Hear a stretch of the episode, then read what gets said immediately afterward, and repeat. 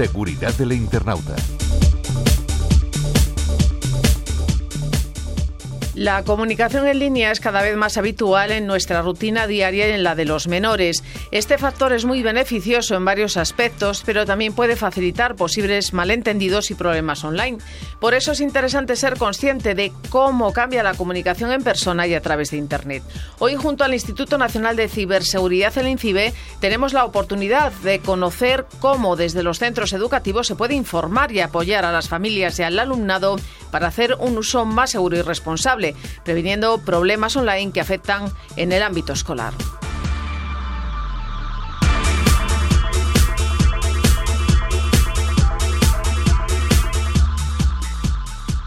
Hola Elena. Hola Conchi, ¿qué tal? Muy bien. Vengo ahora de una nueva reunión del cole. ¿Reunión otra vez? Sí.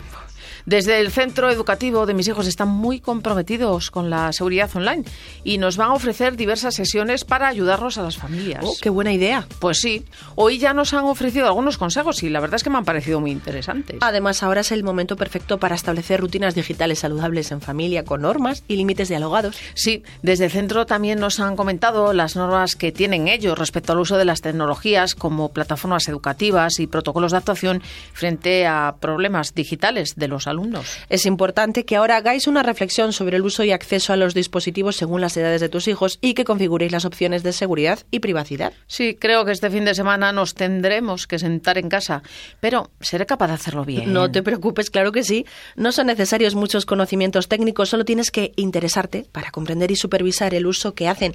Además, ya sabes que ante cualquier duda puedes llamar al servicio de ayuda en ciberseguridad INCIBE 017. Sí, sí, lo tengo siempre como referencia, Elena. Desde el colegio nos han dicho que ellos también están en contacto con INCIBE y nos van a facilitar un montón de recursos a las familias para que la vuelta al cole sea cibersegura. Qué bien. En el apartado de menores, www.incibe.es barra menores, existe un especial donde encontrarás infografías, vídeos, artículos, hasta un test de autoevaluación para saber cómo es la relación de tus hijos con Internet.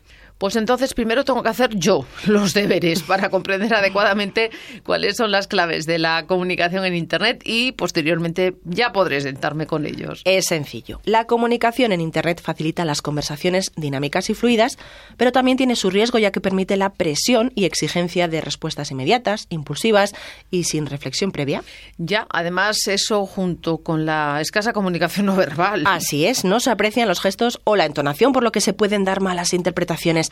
Además, muchas veces debido al uso de GIFs, emojis o expresiones ambiguas, se pierde el contexto y se dan malentendidos. Y encima, los mensajes ahí quedan. A veces esa permanencia es positiva ya que los mensajes y las imágenes se pueden conservar y volver a ver, pero otras veces son difíciles de eliminar y se nos escapa su difusión por lo que una publicación puede llegar a muchas personas con las que no se contaba y en poco tiempo. Seguro que tú me puedes adelantar alguna recomendación para una comunicación saludable entre menores. Lo primero que hay que hacer es trabajar la empatía. Tenemos que ponernos en la piel de las demás personas. También hay que pensar antes de actuar y respetar a los demás. ¿Tú crees que los menores son capaces de cuestionarse esas cosas, Elena? Es a lo que les tenemos que ayudar precisamente. Necesitan practicar un pensamiento crítico para poder cuestionar también la información que reciben y la que se plantean compartir. Lo malo es que creo que piensan que solo me acerco para cotillear. Bueno, poco a poco. Hay que mantener un clima de comunicación saludable y conversar sobre Internet de forma cotidiana. Ahí está la clave para prevenir riesgos. Además, se acostumbrarán a hablar de estos temas con normalidad contigo y será de gran ayuda si surge un problema. Ya.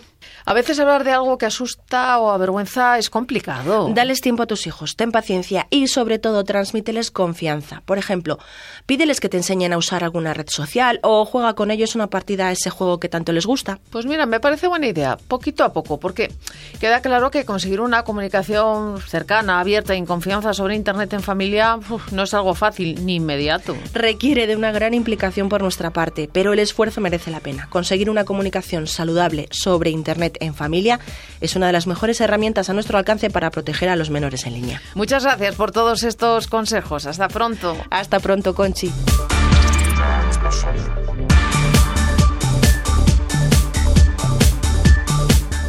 Desde León, Conchi Álvarez. Y Elena Carrera de Incibe. Radio 5 Todo Noticias.